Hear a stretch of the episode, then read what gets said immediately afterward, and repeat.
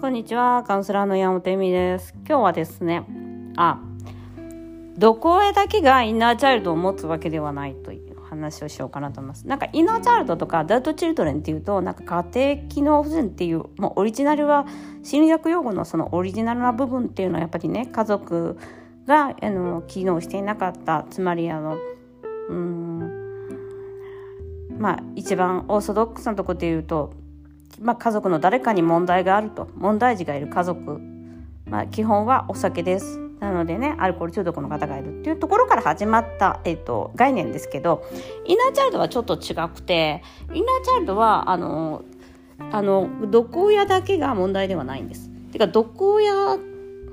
うんじゃない人の方が多いっていうか今までやってきて。まあ、まあもちろんちょっとお困り本当にアルコール中毒だった方もいたしまああのどうちょっとまあギリギリの線？いわゆるまあこれは性的、うん、犯罪にちょっと近いのかなみたいな感じもありましたけど、まあ、基本はですねいい親が多かったりします。いい親だからこそ傷つけたくないっていう方も多いんですね。でだから、えーと、我慢しちゃうみたいなお母さんの言ってること正しいし好きだから我慢しちゃうとかあとよもう一つあったのがすごいいいお父さんだったんですけどやっぱりお父さんが基本じゃないですか。だからお父さんみたいな家族自分の家族を作った時にやっぱお父さんとかお母さんが作ってくれた家族と違うとイライラするみたいなちょっと違うなみたいなでも自分もお母さんじゃないのは分かっているんだけどだからお母さんは専業主婦だったりとかするしたりとかして、まあ、自分はそうじゃないっていうのは知ってるんだけどなんか違うなみたいなあれみたいなのは結構よくあるパターンなんですね。だからお母さんとお父さんとの状況っていうのをいい意味でも悪い意味でも影響を受けているということが多いです。でもイナチャイドはそうではなくてやっぱり一番見てほしい部分っていうのは自分の感情未未消化な感情なんで言いたいことが言えなかったやりたいことがやれなかった泣きたい時に泣けなかったっていうところを、えっと、細かく見ていく必要があるんですね。でこれはねもう見ていくとねあのこれは本当に出ますブワーっと。なんか汚れがさ浮き出すさ CM があるみたいな感じのなんかこう本当にそのそのあの洗剤の CM みたいなブワーって出てきちゃうんですよ。で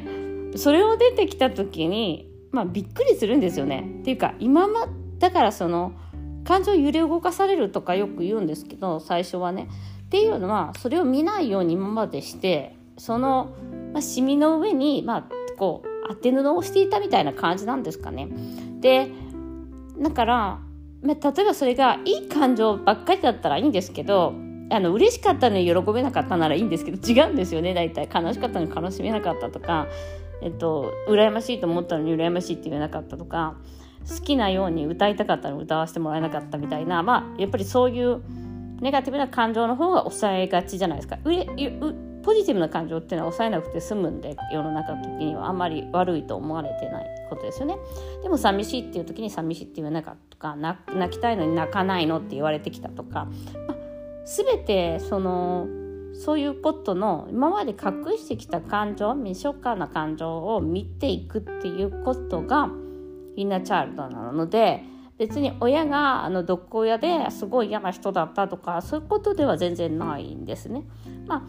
あなんかそのとこで間違って考え解釈しちゃうと親が嫌いだったりとかする方も多いんでまあそういう方の方が、えー、どちらかといえば気づきやすいっていうのかな強烈キャラの親を持ってる方が気づきやすいですけどまあそうじゃなくても生きづらい方っていうのはそういうのに来てますね。でまあ親のやり方を学んでいるっていうのもそうなんででそこその感情から来た思い込みですねだから。我慢しないと愛されない私は愛されないから我慢しなきゃダメとかそういう思い込みを見ていく必要があると。でその感情を見た時思い込みを見ればですね、まあ、大体消えるんですその思い込みっていうのは。不思議なことに。うん、だからやっぱり一度その思い込みをねちゃんとねあの見てもらうとね面白いんですよね。だからあの親に迷惑をずっとかけてきたから私は結婚をする、えー、ことはできないんですみたいなこと本当に本当にマジでみんな言ってるから。なんかカウンセリングしててええちょっと待ってください。えじゃあ、えっと、今まで親に迷惑をかけてきたからみたいな感じででもあのそれは親に言われたんですか？とかそうすると結構あの言われてないんだけど察しちゃったとか言われまあの大体ですねあと親同士が喧嘩してたりとか親の機嫌が悪いのは全部子供のせいって子供は感じてしまうのでそのもう意味のない深い罪悪感みたいなのも感じているはずなんです皆さん。もちろんお前が間違ってたって言われたね。育つ人もいますけど。もちろんそれも間違いですし。なのでやっぱり親は絶対に正しいんだみたいなところがあるんですよ。あの嫌いな人でも親は正しいんだと思ってるんですね。親の言ったことはあの間違ってないんだと。お前は間違ってるって言われたことは親は言ったから私は間違ってるって今でも思ってますって。それ親の言ってる方が間違ってるんですけどあのそれをねこう親にはなぜかこう権威がある、まあ、なぜかじゃないんですよ本当に子供は親は権威があると思い込んじゃっているのでそこでねやっぱりちゃんとねあの見つめ直さないとまずいよっていうことなんです結構親は嘘ばっかついてたでしょっていう話なんですけどぶっちゃけね簡単に言えば。あまあ親じゃなくて社会とか学校とか会社とかそういうものもありますよもちろん。でもまあ一番最初に産むのはそういうところだから簡単だからそういうふうにやっちゃってるっていうかまあ多いからね。でももちろん学校とかねそういうのもお友達とかもいます。でなのであの